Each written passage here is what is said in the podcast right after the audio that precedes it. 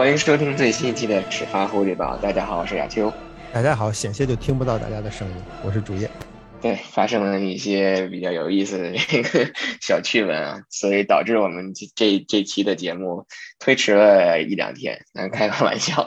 我们主要是等了一等这个 NFL 这一周周一周二在佛罗里达进行的这个峰会，老板和主教练都参加了。我们听了听这个 Craft 和 Belichick 都说了什么。我们这期节目呢，在待会儿也会给大家聊聊这个问题。那今天这个这期节目呢，我们。一上来想先说一说，在过去的这一周，爱国者在人员变动上又有哪些新的进展？很明显，在过去的这一周，爱国者新签回来了，新签了两名球员，一名是我们的老朋友了，Malcolm Butler。可以说，上周我们发节目的时候，前脚发了出去，后脚这个打脸就来了，很快。所以这个可能也是飞哥最觉得最为诧异的一签约。对，亚秋，你刚才说你这个这晚了这两天，你在你在关注老板峰会，佛罗里达的老板峰会都发生了什么事情？对于我来说，我一直在揉着我的脸想，上个礼拜为什么把 Marco Butler 签回来？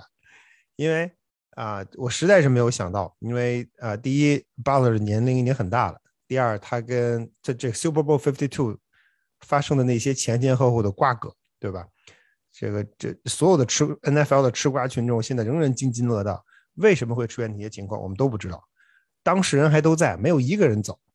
Belichick 在，Patricia 在，呃，Malcolm Butler 也在，所有人都在。结果这些这些人商量一下，就决定说：“好，我们再续前缘，我们回来了，重新在一起，在一起再接着打。”这点我是真是没有想到。嗯，不过不过话又说回来，其实我还是非常希望他能回来的，因为 Butler 对。巴德尔对于爱国者球迷来说，我觉得在他在我们心中其实还是很有地位，对吧？他始终有一块位置留给了他，始终有一块位置留给了那个超杰。如果没有那个超杰，我们假设没有那没有那个超杰，很有可能都不会有第五个碗，也不会有第六个碗，对吧？这个这一鼓作气，再而衰，三人竭，没有这第一下，很有可能后边就没有了。所以，呃，我觉得巴德尔，而且他自己的身世也很传奇，然后一路走过来。最终以那样一种方式结束了他在爱国者的第一段经历，所以大家其实心中还是有些不忍。所以也从我从我来看，我也希望他能够回来，啊，能够以一种比较体面或者比较正常的方式结束自己，结束他在爱国者的职业生涯。所以啊，等于这次又给了他一个机会，也给了爱国者一次机会，也给了球迷向他告别的这么一个机会。所以啊，怎么讲？从这些种种方面考虑吧。啊，从这些因素考虑，我觉得还是一件是件好事情。但是从球场上的因素来看，啊，我不敢说这是一笔非常成功的签约，因为我们现在知道爱国者，呃，爱国者的二线其实问题很多。嗯，签回来 Butler 能被能对爱国者来说能有多大的好处，我现在很难很难说，因为现在给我的感觉就是爱国者在二线上没有一个清特别清晰的思路，就是到底想怎么打，对吧？我们。自然而然的会想，哎，巴特勒回来，很可能二线就会以区域防守为主，但是是不可能的。你不可能在今年的九，现在才三月份，你不可能提前半年的时候就说，哎，这是我们今年的防守重心了，就是区域，这是不可能的。你还没有经过，没有经过季前，没有经过季前的训练，没有经过 training camp，没有经过季前赛，你现在还没有经过最后的大名单的 cut down，你现在在这么早的情况下是不可能定义这种方式。但是你把这名球员引进回来，他们无法对你二线提供提出一个。就是有一个本质的提高，所以给我的感觉，爱国者似乎是在哎，呃，我把这名球员弄过来，把那名球员弄过来，把这些人都先都召集在一起，先把人凑齐了，然后到底谁能谁行谁不行，我们到时候到时候再拉出去看看。给我的感觉，他们似乎是以是要以这样一种心态或者这样一种目的来来怎么说来签约这些二线的球员。啊，至于下个下个月的选秀，他们会不会有所动作？我觉得这其实非常值得关注。爱国者会不会？砸出一个高签位，对吧？我希希望通过选秀来选选定我未来的就是二线的未来，同时辅助于这些年轻这这些这些老将有他们有经验，呃，也许这是呃爱国者教练组的一个思路，他们的一个想法。对，我觉得先不说这个 Malcolm Butler 他的这个，因为他上个赛季一个赛季没打球嘛，他的这个竞技状态或者说他的这个体能究竟能能否现在还能赶上，或者是能否适应 NFL 这种比赛强度？另外一个就是，如果我们考虑一下我们现有的这个角位位置的人选跟上赛季五十三人大名单的时候做一个对比，那其实我们走了一个 G.C. Jackson，但是我们补的补了一个 Terrence Michelle，然后这又签了 Malcolm Butler，上个赛季赛季报销的这个 Johnson Jones 也回来了，所以其实说对于角位的这个位置，你走了一个人，可能只空出一个名额，但是。相当于是新引进了三名球员要去竞争这样的一个位置，所以他所面临的这个压力还是挺大的。对呀，就刚才你还提到了一个事儿，就是啊，他去年一年巴特勒去年一年没打，然后他呃他现在的身体状况到底怎么样，我们其实并不是非常清楚，因为大家可能想当然的会觉得说一年没打歇着了，对吧？呃，好吃好喝，这个身体可能身体倍儿棒，但是事实上，呃，我想说的就是。所以，对所有的这种 NFL 的职业球员来说，他们身体都有两个两个大的指标。第一个指标是他的 physical condition，第二个指标是所谓的叫 football condition。怎么区分？第一个，第一个 physical condition 就是这名球员有没有伤病，这名球员能不能跑得像以前一样快，这名球员能不能跳得像以前那样高，他的身体机能有没有退化，这是 physical condition。那如果要是 Malcolm Butler 的话，他可能歇了一年，我们假设最好哈。万呃，就是我们希望他在过去的这一年当中没有歇着，没有真是说，呃，就就躺在沙发上看电视了，对吧？希望他能够一直一直通过不断的训练保持身体的竞技状态，然后同时养伤。那他有可能他的身体机能就是身体状态 （physical condition） 是非常不错的。但是还有一个非常关键的一点叫啊，football condition。呃，football condition 取决于什么？就是当你在真正上了球场之后，当你跟队友、对手发生冲撞的那一刹那。撞完了之后，你的脑子里想法是什么？你是不是还能够把这个把你的身体重新整合在一起？说好，我这零件都撞散了，没关系，我在场上拾了拾了，我能接着跑，接着撞。这个是他的所谓的 football condition。这种情况，尤其对于三十二岁的老将又歇了一年而言，啊来说的老将，他能不能把他的 football condition 调整到像以前一样？这实际上是一个很大的问题。很多球员最终退役，最终决定说。我不打了，我歇了。其实不是因为他们在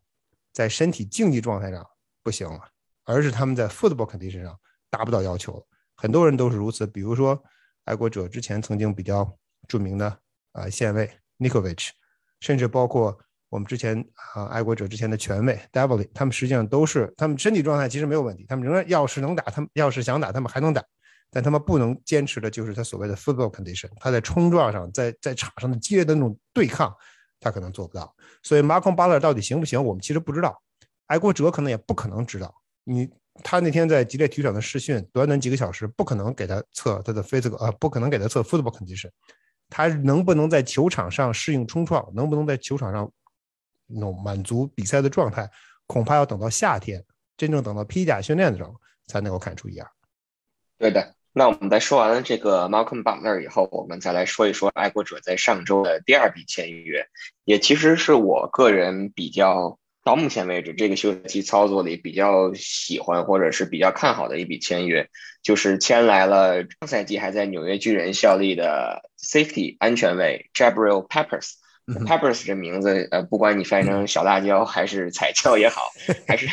是一个很有意思的名字。但这名球员在我看来，为什么？我非常喜欢这笔签约呢。先抛开说他上个赛季因为这只打了六场比赛，因为这个 ACL 的这个伤势，赛季报销，到目前为止可能要到到这个可能训练营开始的时候，他才能完全恢复。所以这一点可能会打上一个大大的问号。嗯，但是考虑到这个 Peppers，首先 Peppers 是二零一七年当时的首轮秀，他当时是首轮第二十五顺位被这个布朗。被被被布朗选中，而且他是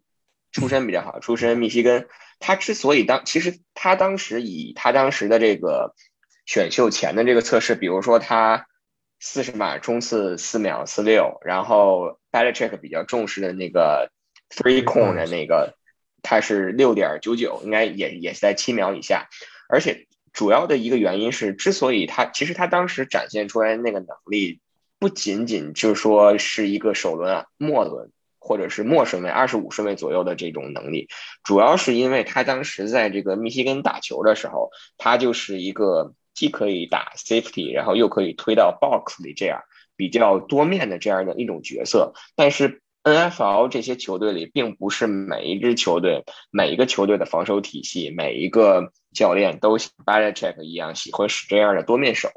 所以可能无形当中让他的这个身价降了一些，直到第二十五顺位才被拿到。当然，这个我们具体要等他来吧，等他伤势恢复以后，才能看到他真正有多少的油，或者说有多少的水平。我比较看重的一点就是，他除了能打这个 safety 以外，其实他还能打能打这个特勤组，而且他在上个赛季出场仅有的这个六场比赛当中，他有十八次作为这个 punt returner 出现，所以其实他不仅在防守组可以做出他的贡献，他还可以在特勤组做出他的贡献。除此以外，他在第一场出场的比赛当中，当时还有一个 field goal block。所以从他的角度来讲，就是一名既可以在防守组出现，又可以去出现在特勤组，还能解决我们现在可能没有一个一号 punt returner 这样的一个角色。所以考虑到如果他的伤势能够恢复到百分之八十或者是百分之九十的这样一个水平，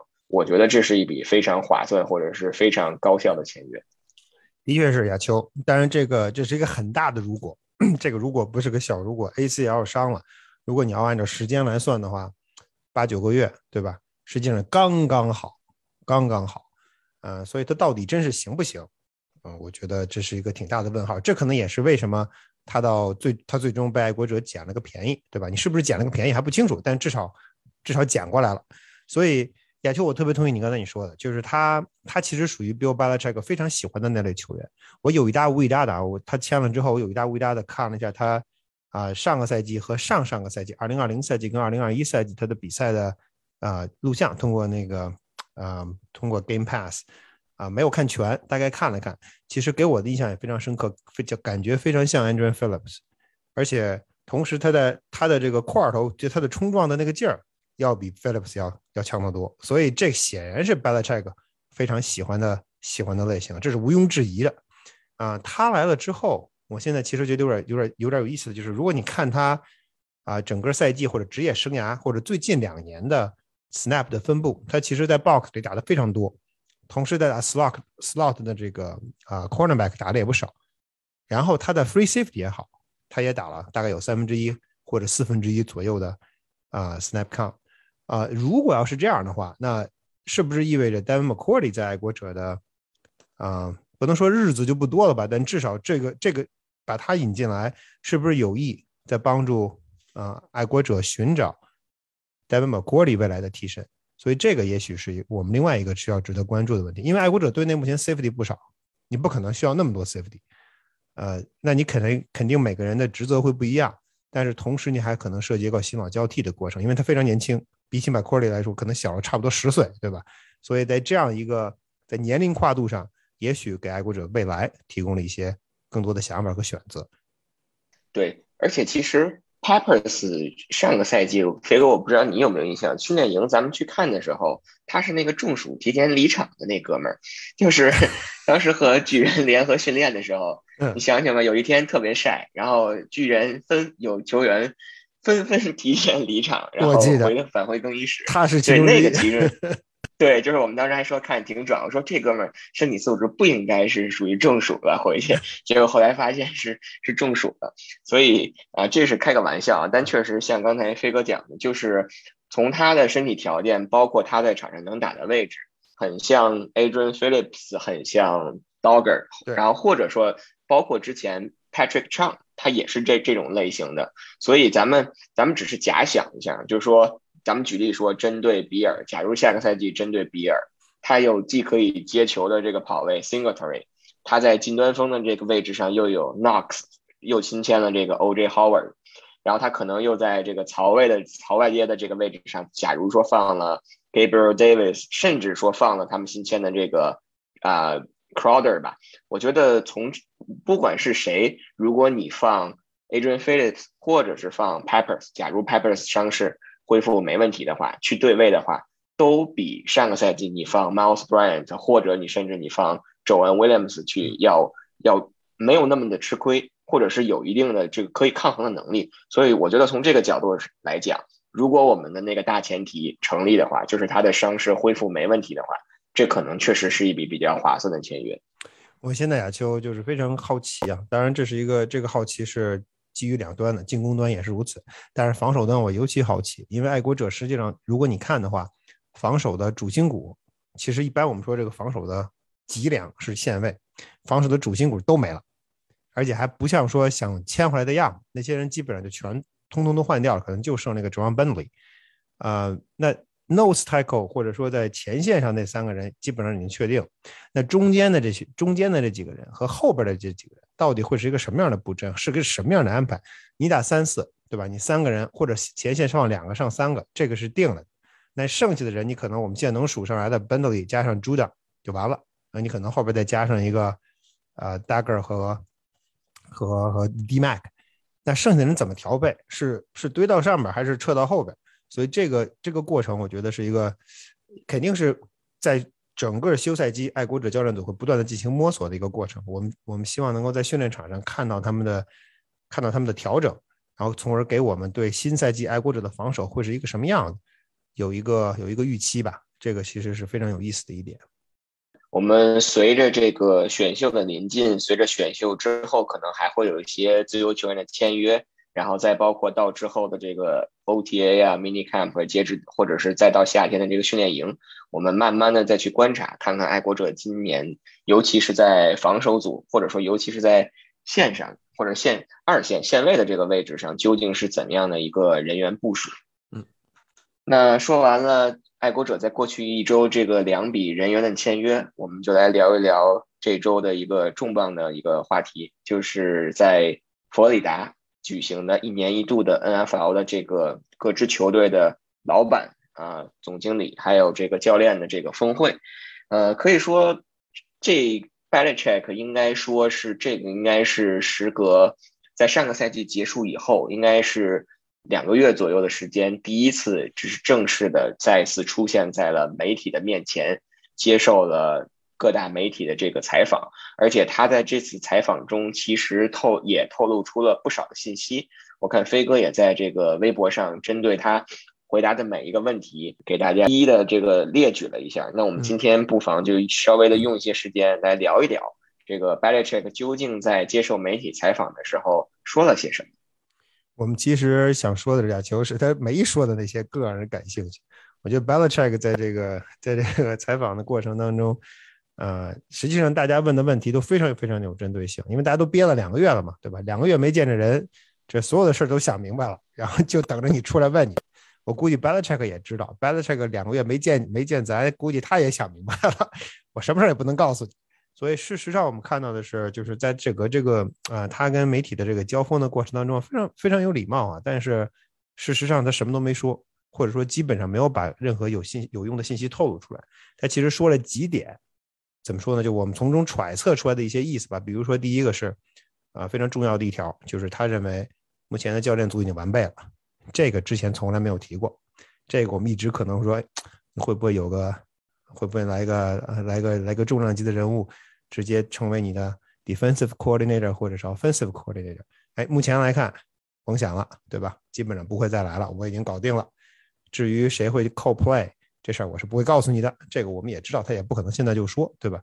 啊，所以但是他说的这个没有不会再引进新的新的教练员了，其实这个是个很有意思的信息，就说明他对目前队内的这些人有着充分的信心，是对是错，有没有道理我们不知道，这个是骡子是马拉出去溜了，到九月份才能知道，对吧？甚至可能得到明年一月份才能知道他现在对教练组的评价是不是准确，但是至少从他对记者的这个回答来看。爱国者的教练组已经定，也就是说进攻防守，这所有的这些人都已经是现成的了。他至于主抓哪一个，我们就不知道。但是他这个赛季显然不会轻松。嗯，他能不能完全相信 Patricia？我们能不能完全相信？能不能完全相信 Joe Judge？嗯，恐怕也不不是不是我们现在就能够就能够看出来的。啊，同时我觉得有一条亚球，不知道你发现没有这个。Patricia 跟 Belichick 这个形影不离啊，这个形如父子，也不能说是父子，父子年龄差距有点大，但是真是形影不离，对吧？这两个人是这两个人是如影随形。你可以回回头一看，哎，这是这是一个胖子，哎，另外紧接着又又又出现了一个胖子，但他们大号的胖子，大号的胖子始终待在一起。所以啊，Patricia 目前在爱国者队内的地位显然是非常高的。我们第一是第一，我们刚才提到的说这是老板峰会，对吧？Patricia 跟 Belichick 出现在一起，同时紧接着阿拉巴马的 Pro Day，他们完了之后直接去了阿拉巴马参加 Pro Day。阿拉巴马阿拉巴马的 Pro Day 上，我们又看到了 Patricia 跟 Belichick 在一起。当然，同时 Mike Gore 也在，但是 Mike Gore 作为球员总监出现是很正常。但是 Patricia 他是作为什么人出现正常？他的抬头是什么呢？他在峰会上出现，在这儿也出现，所以这实际上是很有意思的一个怎么说？一个很有意思的一个一个发展，就说明 Belichick 目前跟 Patricia 的关系是非常非常铁的。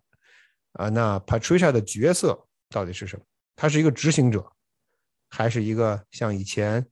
啊，Ernie Adams 那样的一个呃参谋，我们希望是后者，但是我们不得而知。Patricia 到底有没有能力影响 Belichick 做决定？还是说我 Patricia 我只是帮助你？你想你说一方向，我来拼着命往那儿走？还是说 B 呃 Bill 咱们坐下坐下来，我们想想到底是往左走还是应该往右走？我们希望我希望他们两个人能够有那种交流，但是嗯。我个人不抱不没有特别乐观，我个人对此不是很乐观。但是，啊，希望希望 Patricia 在在跟 Belichick 的这个交流的过程当中，能够起到更积极的作用吧。而且，我觉得还有一个小的细节可以彰显出这个 Patricia 现在在爱国者教练组的这个地位越来越重，就是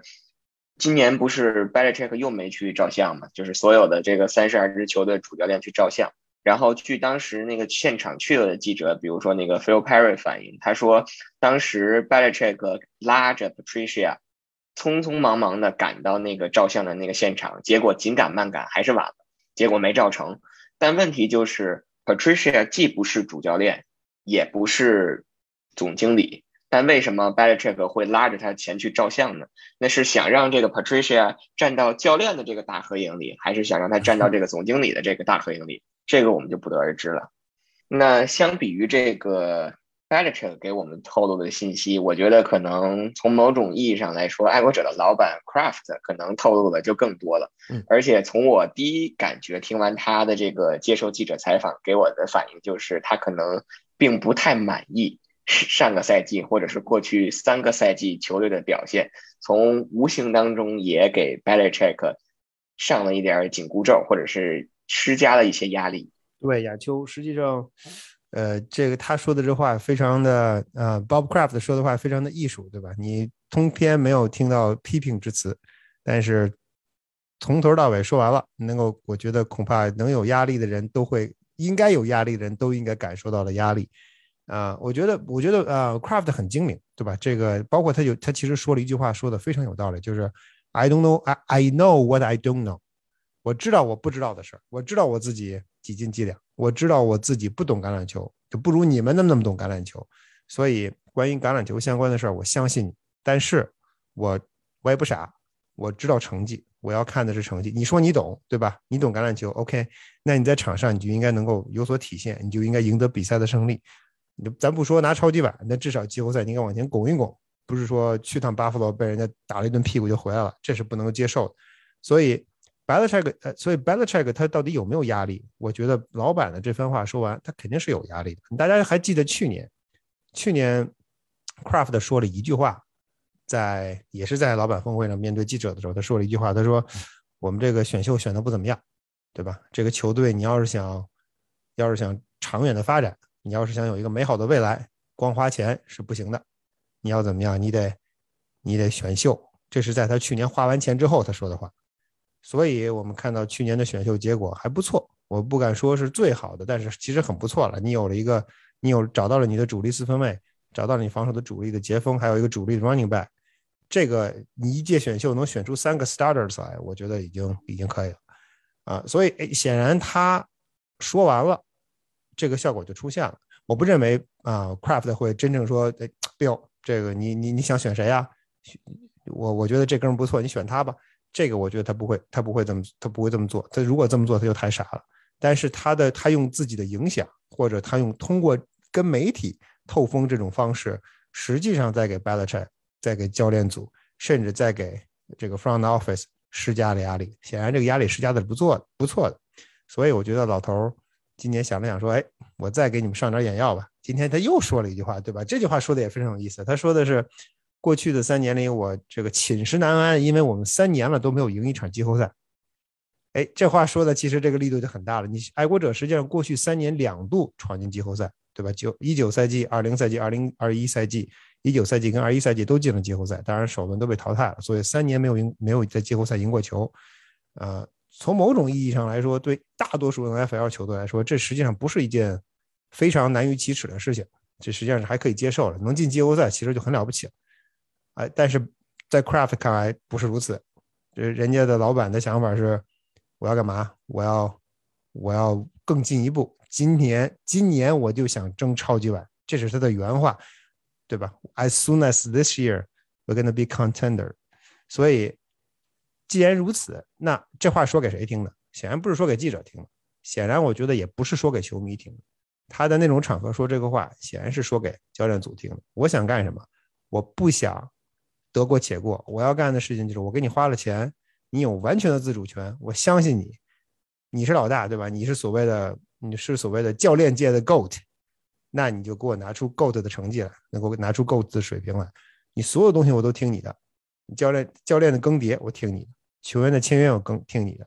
那我们在选秀上我也听你。那在场上到九月份，到了一月份，我的球队是不是还能够参加比赛？到了二月份，我的球队是不是还能赢球？这个时候。就是真正见真章的时候，所以他说那句话，我觉得也很有力度，就是我只在乎结果，别的都有你。所以我觉得整个这个过程，你看，Craft 在在谈话的时候，实际上是面带微笑，对吧？他没有什么，他没有这个声色俱厉，他其实说的非常的温和。但是我觉得他的每一句话啊，都是经过考虑的，而且尤其他说三年两次，三年没有赢过季后赛，他说了两遍，他开篇头说了一遍，那个时候显然他是有准备的。然后再说着说着说着说着又说了一遍，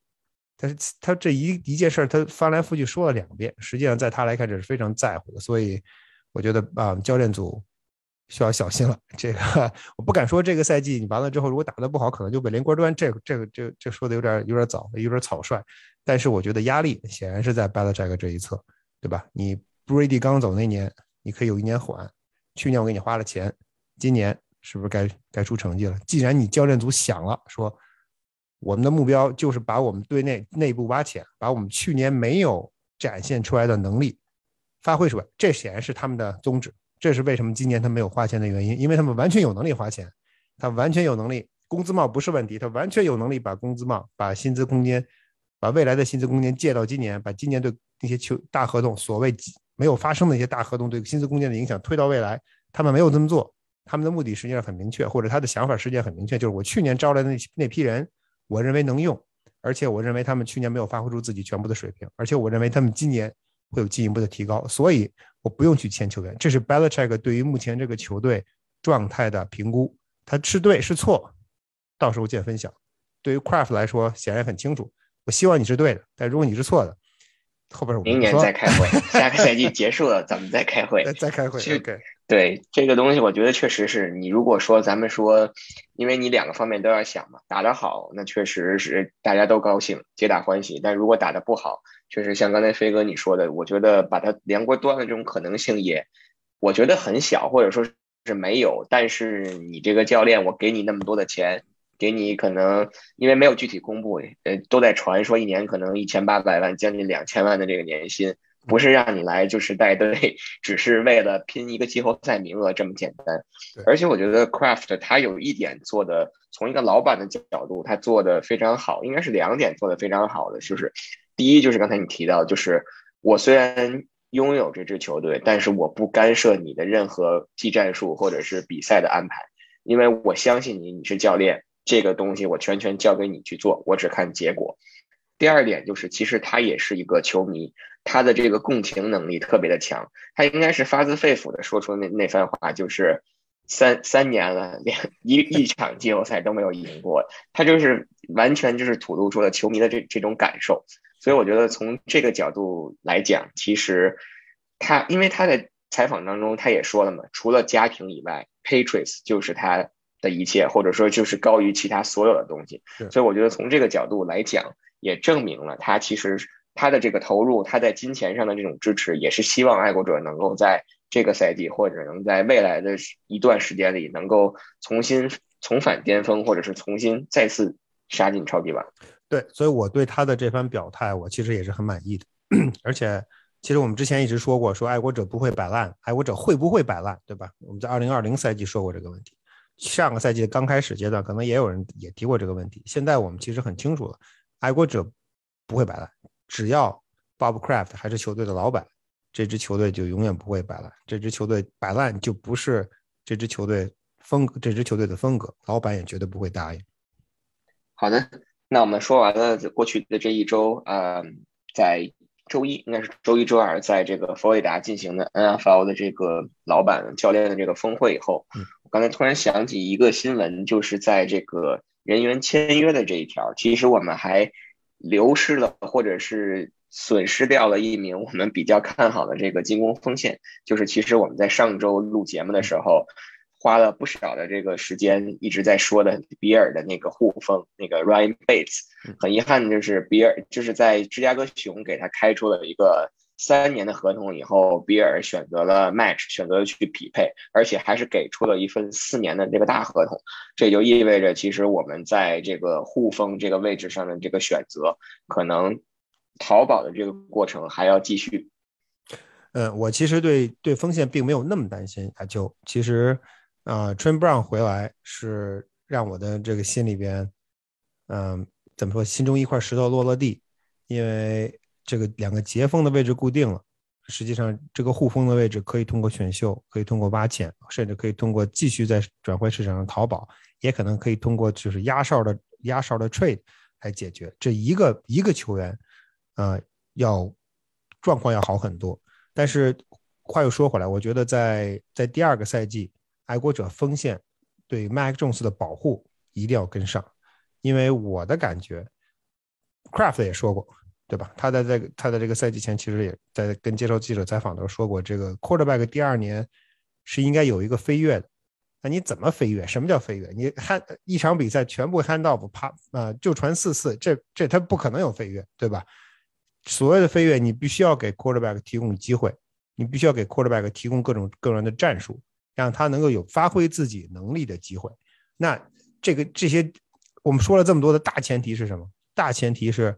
你之前那条锋线的保护要好，我们都知道 Mac Jones 是一个什么样的技术特点的球员，他不是那个，他不是那种所谓的 mobile quarterback，他不是能够在跑动中跑动当中摆脱对手的冲击，然后完成传球，这不是他的技术特点，或者不是他的他这这名球员的特点，他的特点实际上就是 read，然后同时传球还算准确，这个实际上他的技术特点。那如果要是考虑到这样的关，你考考虑到这名球员的技术特点。你的锋线要起到什么样的作用？你锋线要至少给 quarterback 完成 read 的一个时间，对吧？你不可能说我就就给你半秒钟，然后你就传不会。你看他们也不可也不可能说你跑着你一边跑一边看再传。这个你的 quarterback 不是这样的特点的球员，所以锋线的锋线的巩固是非常重要的。我觉得，其我个人认为，其实我个人认为，我觉得在爱国者本赛季的选秀当中，其实第一轮、第二轮应该至少抓一名锋线。但是我们看他们到时候怎么怎么处理吧。对，确实是这个，尤其是到目前为止，这个首轮啊，二十一顺位的这个签，究竟是用在什么一个位置？比如说外接手，还是脚位，还是说真的就去抓一名无锋线，包括甚至线位，线位的位置去补强，这个到目前为止都是一个一个未知数。但我觉得，就像 Craft 说的，他其实相对来说比较满意去年的选秀。那其实去年选秀的两大功臣，一个这个 Matt Grow，还有一个这个 Wolf，目前为止都还在队内，还留在这个队内，而且 Matt Grow 还成为了这个人事的主管。然后在最近去各个高校、去各个大学看这个 Pro Day 的时候，我们也都能看到他的身影，和 Belichick 其实也是如影随形。所以我们还是希望爱国者能够在今年的选秀能够利用好自己的这个签位，能够。继去年之后，连续第二年可以选中相对来说比较有潜质或者是有能力的新秀吧。好的，那我们今天的这期节目呢，基本上就到这里，帮给大家一起回顾了一下爱国者在过去的一周啊新签的两名球员，还包括这个 Craft，包括 Belichick 在 NFL 的老板和教练这个峰会上，究竟透露出在时隔两个月以后第一次接受媒体采访的时候，究竟给我们透露出了这样或那样的一些信息。那就像我们之前节啊在节目当中所说的，虽然说自由球员市场的这个第一波的这个热潮已经过去，到目前为止可能第二波的这个热潮还没有掀起一个很大的一个浪，但是随着临近这个选秀，随着这个越来随着这个教练组对球员的这个分析，或者是对球队内部的这个位置有一个更清晰的了解，相信爱国者在未来的几周当中还会有一些。或多或少的有一些位置上的一些呃修补，我们希望还能够像这个签约，比如说像签约 Jabril Pepper 这样，能够带来这种性价比相对较高，但是从球员的角度又是一个多面手的这样的一种签约，也可以像签约 Butler 这样，让我们重新回忆起往日美好的时光啊。那我们可能就要去想一想，有哪些球员是是满足这个条件，值得签回来，还要打我们脸的。好的，那我们今天的这期节目就到这里，非常感谢大家的收听，我们下期再见。我们下个礼拜再见，谢谢大家。